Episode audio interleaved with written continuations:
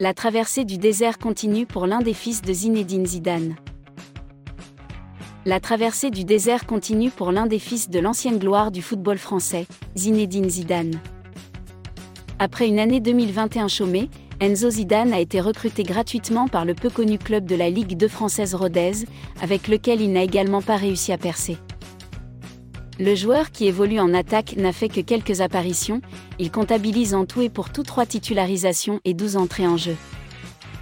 Il n'a en outre inscrit aucun but et n'a délivré aucune passe décisive. C'est certainement ces statistiques qui en disent long sur ses performances et qui ont poussé les dirigeants de cette formation à décider de se séparer de lui. Enzo Zidane ne sera pas retenu pour la prochaine saison, a indiqué le président du club.